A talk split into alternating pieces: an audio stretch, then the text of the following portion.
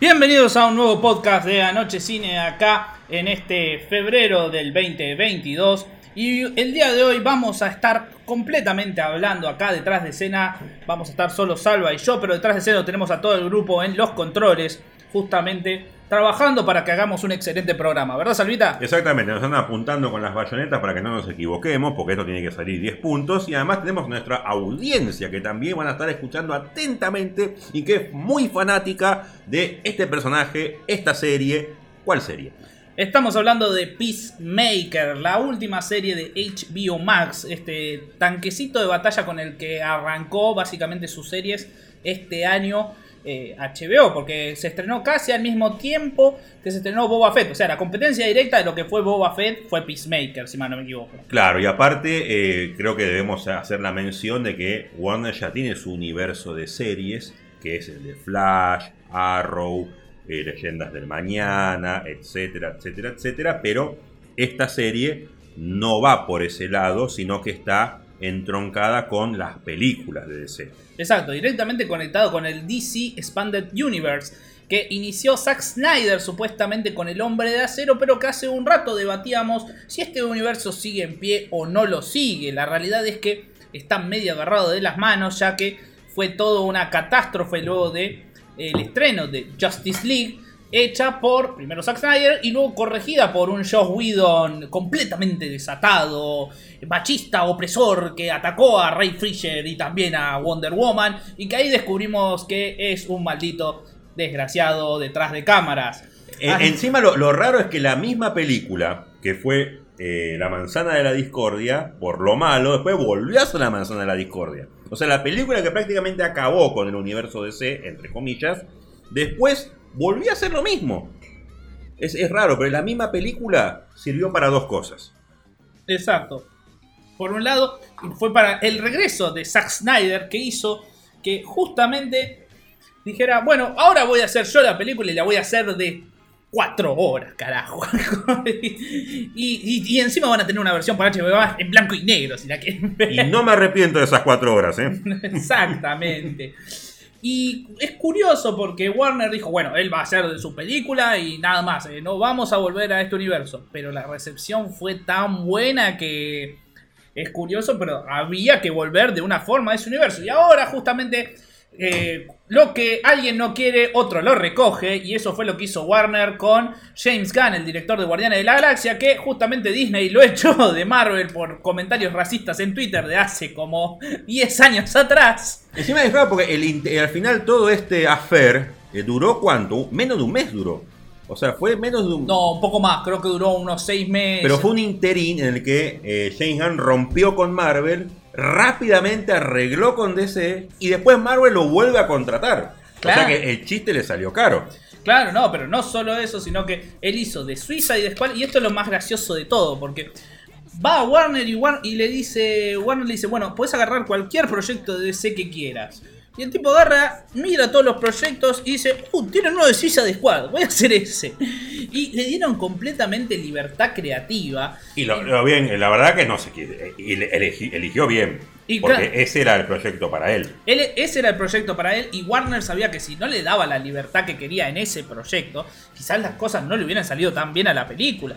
Admitamos una cosa, que tan tamaño en el estudio sobre la cinta de, original de Suiza de Squad, la que tenía Will Smith, causó un desastre en la proyección de esa película. Porque la verdad, si bien trataba de, eh, ser una engancha al universo expandido de DC, Sí, creo que incluso es una de las películas en las que más engancha con el universo de DC porque aparecen Batman y Flash. Claro. O sea, y aparecen realmente, ¿no? O sea, es como que fue concebida para ser un nudo dentro del, del universo DC. Bueno, después no funcionó esto merecería otro debate, hablar solamente de Suicide Squad, un, podcast solo de Suicide Squad, porque nunca vamos a conocer el famoso Asher's Cut, ¿no? el corte de David Asher, que es un director bastante competente. Uno ve sus películas y, bueno, son películas bastante crudas, bastante fuertes. Y después ve esta película y no ve a David Asher. Uno y después se salió a decir que la, empresa se metió y que lo recortaron mucho, pero bueno, nunca vamos a saber cómo hubiera sido el eh, Suicide Squad eh, eh, Asher's Cat. Ca- Cabe aclarar que fue Zack Snyder uno de los que reivindicó luego a El Guasón de Leto con su versión de 6 horas de la Liga de la Justicia, volviendo a este tema. Pero, ¿por qué hay que hablar de Suicide Squad de James Gunn? Porque acá se introdujo un personaje conocido como Peacemaker. De hecho, la serie introdujo muchos personajes, bien al estilo Guardianes de la Galaxia, que estaban completamente olvidados. Muchos mueren también. Muchos mueren. Muchos- mueren principalmente los de la película anterior también, como una forma de sacarse de encima la película de David Asher. Claro, pero no significa que sea necesariamente una crítica, sino que James Gunn sabe lo que tiene que hacer con el Escuadrón Suicida y entiende, esto es algo, se toma un poco de lo que Marvel dice y dice, yo entiendo qué es lo que el fan quiere y el fan quiere un Suicide Squad que realmente se sienta como un Suicide Squad, ¿sí? Eh, y la verdad que era que es muy distinto a lo que fue el anterior Suicide Squad que parecía que todos iban a salir vivos al final de la película. Literalmente. Ojo, hay algunos personajes que obviamente querés que salgan vivos porque levantan otra franquicia. Con eh, Harley Quinn. Harley Quinn, obviamente, o Deadshot, por ejemplo. claro, vos sabés que Will Smith no va a morir. Claro, vos sabés que Will Smith no va a morir, pero.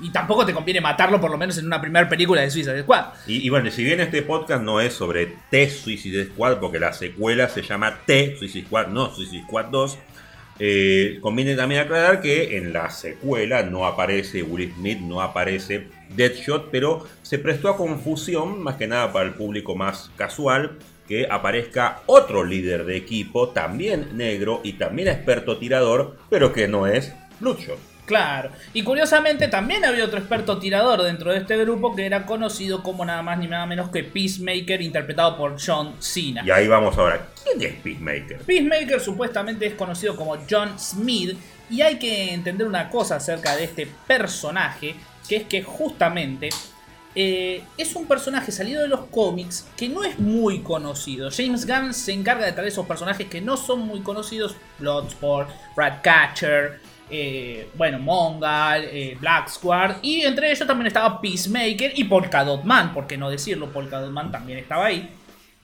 En ese sentido, era otro de los personajes. Pero Peacemaker era un Ah, personaje que. Todos personajes geniales. No sé si es porque los agarró él, pero la verdad que todos bien. Claro, pero acá hay una curiosidad. ¿Por qué estamos hablando mucho de Suicide Squad? Peacemaker tenía que morir en The Suicide Squad. Peacemaker tenía que morir. No estaba en el guion que él sobreviviera. Pero tenía potencial. Pero James Gunn creía que cuando fue haciendo la película y cuando ya había filmado la escena y todo, y cuando arma su escena postcrédito para The Suicide Squad, decide que Peacemaker no debería haber muerto. Decide que Peacemaker es el único personaje dentro de la película que no logra tener realmente un desarrollo, al- alguna evolución como personaje, ¿sí? Ese es el tema que consideró James Gunn. Entonces, en ese sentido, cuando le presenta la propuesta a Warner, dice, hacemos una serie de este, de este muchacho que tengo unas ideas para contar, medio traumática, que podría funcionar. Warner le dice, te fue buen con The Suicide Squad, te voy a dar tu serie primer y ahí sale la escena post créditos con él sobreviviendo al justamente la caída de todo un edificio sobre él, o sea, Y, pero, y, y este personaje que, bueno, eh, trayendo conceptos más de Marvel, sería como una mezcla de Capitán América con Punisher. claro, Capitán América como O sea, es un patriota, pero muy violento, dispuesto a, ma- como él dice, dispuesto a matar a quien sea por la paz. Exacto. Incluso mujeres y niños. Incluso mujeres y niños. Exacto. Entonces, Eh, obviamente es una sátira a- al, al hiperpatrioterismo de, de los Estados Unidos y a lo que sería su política exterior, ¿no? Es- y cabe aclarar que también acá en esta serie se va a juntar muchos condimentos de que nos van a hablar de su pasado. Por ejemplo, qué fue lo que lo hizo eh, tomar ese juramento. Justamente quién es el padre, que está interpretado nada más ni nada menos que por... eh, Robert Patrick, el, el- el viejo T-1000 de Terminator 2, que es un, un, es un racista. Supremacista blanco. Es un supremacista blanco de esto de tipo Ku Klux Klan, que sostiene que hay un estado profundo en las sombras No, no, que no. está destruyendo a los Estados Unidos por dentro. Cabe Esto- aclarar que la producción está acá haciendo el símbolo. En la serie lo hacen el símbolo. eh. Cabe aclarar que Ah, se, le, se le sientan así y lo- lo- la gente en la prisión bien. Mickey lo- Vainilla. Sí, un Eh, poquito perdón, más. yo solamente veo saludos romanos. Pero Pero, pero bueno, sí, el caso es que eh, el padre de Peacemaker es un supremacista blanco, algo que, bueno, sí existe en los Estados Unidos, hay un, eh, hay un movimiento supremacista blanco muy vinculado también a una cuestión muy cultural del Estados Unidos profundo, de, de los que llamaríamos los, los rednecks, que son como unos... eh, eh, unos como blancos eh, que se consideran mm, el verdadero Estados Unidos y que consideran que lo que es, no sé, Nueva York o California son unos forasteros eh, degenerados, ¿no? Mm. Mientras que el verdadero Estados Unidos está dentro, está en Kansas, Oklahoma, eh, en estos lugares donde justamente fue el germen del Ku Klux Klan. Pero bueno, el caso es que el padre de Peacemaker es un supremacista blanco, cosa que esto no lo introduce eh, la serie, existe en los Estados Unidos, eh, lamentablemente. Exacto. Entre otros personajes van a volver los supuestamente rezagados de eh, Amanda Waller, aquellos que se pusieron en su contra al final de la película de Suicide Squad. Que, y- que son los mismos, ¿no? Porque Que yo, por ahí no le. Se me pasó por ahí prestarle tan. Cuando vi la película, por ahí no le presté tanta atención a estos personajes. a estos personajes, pero efectivamente son ellos. Efectivamente los actores. son, son ellos. Tenemos por un lado a una mujer, a Emilia eh, Harcourt, que vendría a ser como un agente especial de la CIA entrenado que estaba trabajando para Amanda Waller. Economos, que vendría a ser como el hacker, el, el de tecnología, nerd, un un nerd. el nerd dentro El del nerd. grupo. Y por otro lado también tenemos Eh, Y por primera vez le pegan con un casting de decir, este yo lo veo, sí, este tipo es nerd. Claro, No, bueno, no es que te ponen un, un fisiculturista de dos metros que le ponen lentes y dice, no, este es hacker. No, ¿qué hacker? una curiosidad también. Y por otro lado también viene un completamente forastero que vendría a ser como un protegido de Amanda Waller, ¿sí? Eh, conocido como... Ay, se me fue el nombre. Sí, a mí también, a mí Eh, también. El líder del equipo. El líder del Eh, equipo. porque bueno, no, no, no, creo que no, no lo dijimos, pero bueno, se le da una segunda chance a Peacemaker después de los acontecimientos de The Suicide Squad cuando sobrevive a su aparente muerte y se le asigna eh, un, e- un- un equipo con el cual van a hacer misiones especiales bajo el encargo de Amanda. O Una especie de mini Suicide Squad. Claro, mini Suicide Squad. Curiosamente, igual eh, de este equipo, eh, lo tenemos. eh, el actor me estoy acordando que es Chukwudi Ibushi. Me acuerdo el nombre porque justamente. Cacho para los amigos. Cacho para los amigos, porque sé que este actor justamente va a estar en Guardián de la Galaxia volumen 3. Eh, pero él, justamente. Creo que está en el club de los actores eh, conocidos, pero que no puedo decir el nombre, en el cual entraría el actor que hace de Mordo. Claro, Cleson Moore. Acá está, Moore. Moore. No, pero en, Era- la- era el nombre en- del en- personaje. En Marvel, el que hace de Mordo, ¿cómo se llama? Eh, Chihuetel Eligio Ford. y después el otro, que es una figurita muy repetida, que aparece en Guardianes de la Galaxia y aparece en muchas películas de acción. Eh, Digimon Onso. Ah, Digi- Digimon Juso. El de Diamante de Sangre. Claro, claro, Claro. Sí, sí. Que son malos actores, pero la verdad que. ¿No es el de Gladiador también? Claro, Claro, el de Gladiador. Exactamente, sí, sí. Por el nombre es raro, Eh, me acuerdo. por eso, antiguamente siempre había uno que le decía, ¿querés triunfar en Hollywood? Ponete un seudónimo. y ahora no, en estos tiempos, eh, no, yo quiero el apellido de mis ancestros, bueno, está bien, ¿no? Pero, pero digo que antes pasaba mucho esto. Que venía esto, no, tu apellido no es comercial, cámbiatelo. Claro, bueno. Entonces, la misión que tiene. Hay margen, ¿no? La misión que tiene este grupo, por lo menos de lo que va la serie, es que comienza con una misión simple que es. Hay que matar a un senador de los Estados Unidos. Porque pertenece a un grupo y hizo cosas malas, hay que matar al senador y hay que matar a toda su familia.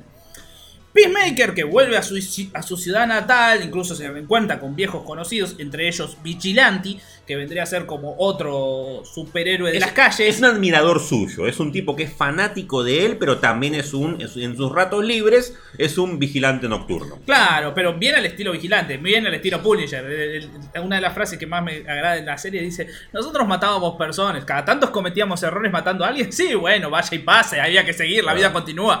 O sea, Es que creo que la, la principal característica de, de Vigilante es que no tiene sentimientos. O sea, su único sentimiento es hacia Peacemaker. Pero salvo él, no, no, no tiene empatía con nadie. Claro, bueno. La cuestión es que comienzan a trabajar en este caso y cuando van a matar, Peacemaker le cae todo el peso psicológico de las acciones que ha tomado últimamente y no puede matar. O sea, se, se- se da cuenta de que no puede asesinar a una familia, no puede, no puede cumplir ese juramento que dijo. Aparte que se arrepiente de haber asesinado a Rick Flag. A Rick Flag de Suicide Squad, exactamente.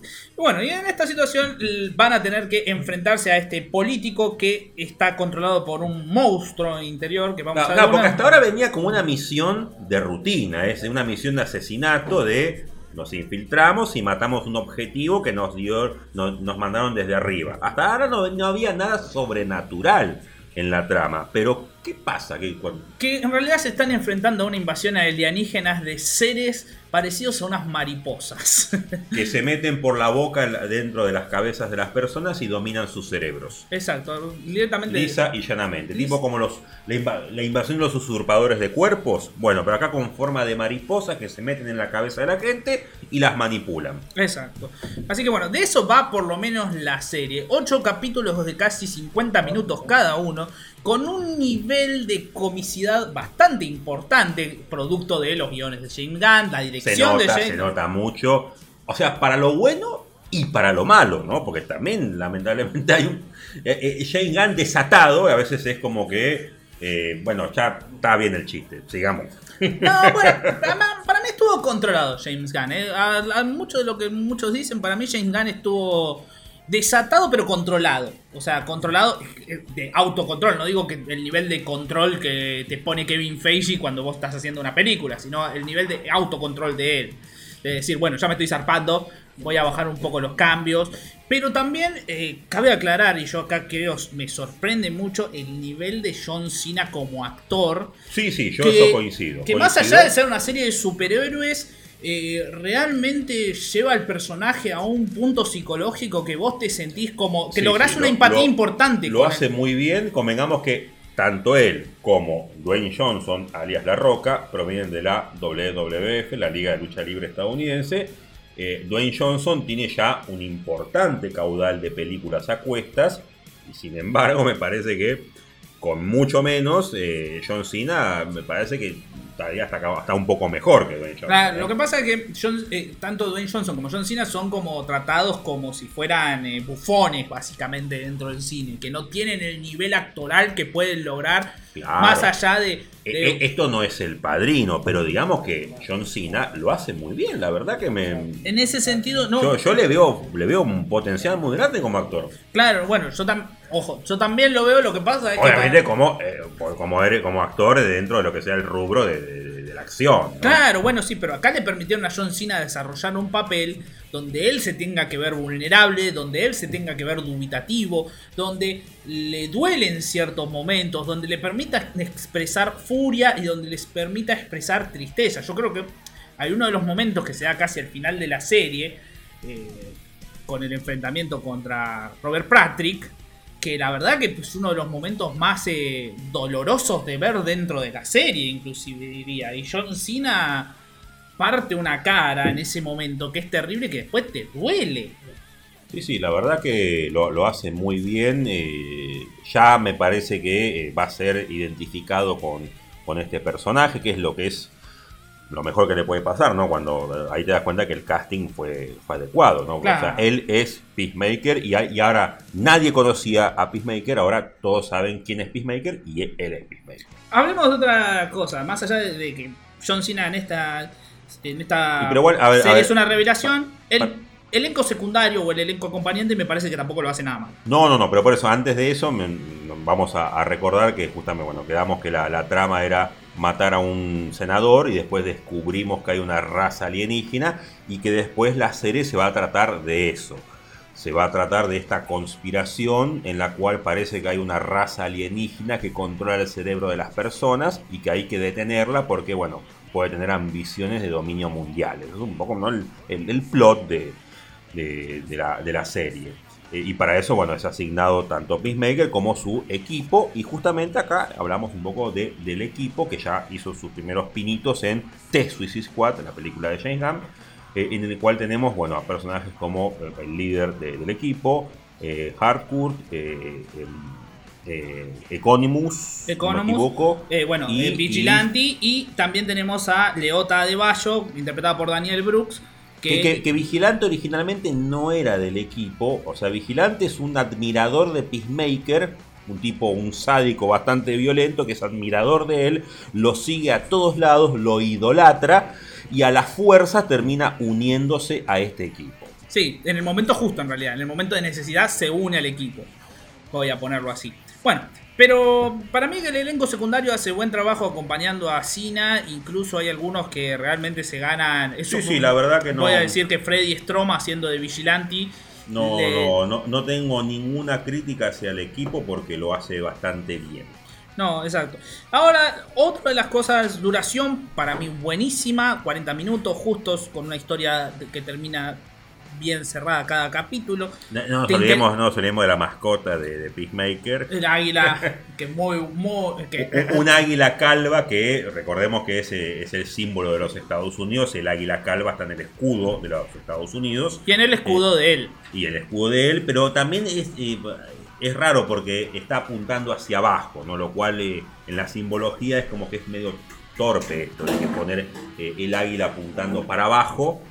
Es como que no debería ser así, pero bueno, es parte del chiste del personaje. Exacto. Eh, y recordemos, está hecho con CGI. CGI, sí, sí, completamente CGI lo del águila. Ni se nota, ¿eh? No, ni se nota. Pero hay algo que sí está bueno de esta serie que es la música. La música es para recomendar. Algo que me resulta curioso es que eh, el anterior podcast, que era justamente de, de Deer, de Morty Cruz, ustedes en algún momento hablaron de Hanoi Rocks y me acordé justamente de la serie de Peacemaker que tiene nombra, mucho. No, no- no solo la nombra, sino Sí, que casi sí. hay un, creo que un capítulo completamente Sí, que dedicado. dicen que es la mejor banda que, de- de- que dio, no sé, el siglo XX más o menos. lo que- Claro. Ah, Es- porque, porque el, el protagonista, eh, Peacemaker, es como muy, muy ochentoso, vamos a decir. Es un tipo achapado a la antigua, que ese es el chiste del personaje, de un tipo chapado a la antigua que se enfrenta a las ideologías del siglo XXI eh, y, no se lleva bien con ellas. Un poco parecido a lo que sería un Johnny Lawrence de Cobra Kai. Claro, bueno, pero la cuestión es que la música, acá, y acá es el apartado que quiero detenerme, la música está en otro nivel. Algo, que es muy curioso es, por ejemplo, la intro del capítulo. La intro que lo tiene a todos los personajes bailando una coreo, ¿sí? Y son ellos, no son eh, alguien que reemplazó, no, son ellos que armaron la coreo y se Y sí, pusieron... se los ve cansado incluso. Y se los pone a bailar y todos tienen una cara que no es como que están haciendo un, un baile para Broadway. O sea, ponen la cara que ponen en su serie. O sea, si lo ves a Hardcore, la ves con la cara seria haciendo los Sí, movimientos. sí. Parece que grabaron como si hubieran grabado una toma la intro y quedaron todos cansados como diciendo, y que espero haya quedado. claro, no, bueno. Eh, entonces sí, la música sí es muy rockera, la serie, constantemente, en banda de sonido es toda rockera y los comentarios de los personajes también hacen referencia a eh, grupos de rock de los 80. Como siempre, eh, creo que una frase que a mí me quedó mucho es "Siem- nunca hay un mal momento para rockear, que se la pasan diciéndolo en Sí. esos capítulos. Sí, sí, sí, la verdad que ve, eh, en ese sentido, la, será la delicia de los que les gusta la, el, principalmente el glam metal de los 80. Eso es cierto. Bueno, ¿qué puntaje le das? Y si tenés algún comentario más. Yo le voy a dar, le voy a dar un 9. Le voy a dar un 9. ¿Y por qué no le doy un 10? Porque me parece, entonces, eh, eh, o sea, el único punto que le resto es por una suma de cositas. Esa suma de cositas es que no sé si en los primeros capítulos fue la forma ideal de presentar al personaje. Yo creo que los primeros tres capítulos, eh, Peacemaker es el, es, el, es el bufón dentro de su propia serie.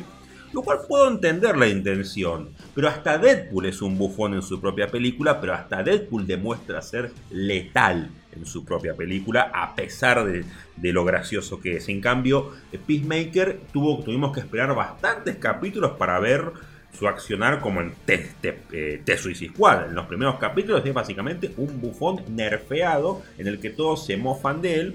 Y eso por ahí es un poco que no lo manejaron tan bien. Pero después el resto creo que viene bastante, bastante bien. Amén de que eh, hablábamos hoy de, si esto existe o no en los cómics. Si bien me gustó la trama, eh, no deja de ser una trama así, casi como de película de serie B.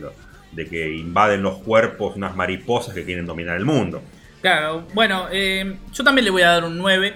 Eh, concuerdo que hay pequeñas cositas que no me cerraron. Quizás no era la mejor trama, o sea, No estaba preparado otra vez para. Concuerdo. No, concuerdo con vos en este punto. La verdad que ahora con tu pensamiento, yo le iba a poner un 9, pero no sabía por qué le iba a poner un 9 a esta serie. Porque me gustó la música, me gustó la dirección, me gustó O el sea, se nota que, porque, porque se nota que sí hay mucho talento en la serie y que está bien hecha, bien ejecutada. Claro. Pero también se nota que la base del argumento es una flipada, como dicen los españoles, de, de James Gunn, que dijo, no, yo quiero que mi argumento sea que unas mariposas quieren conquistar el mundo.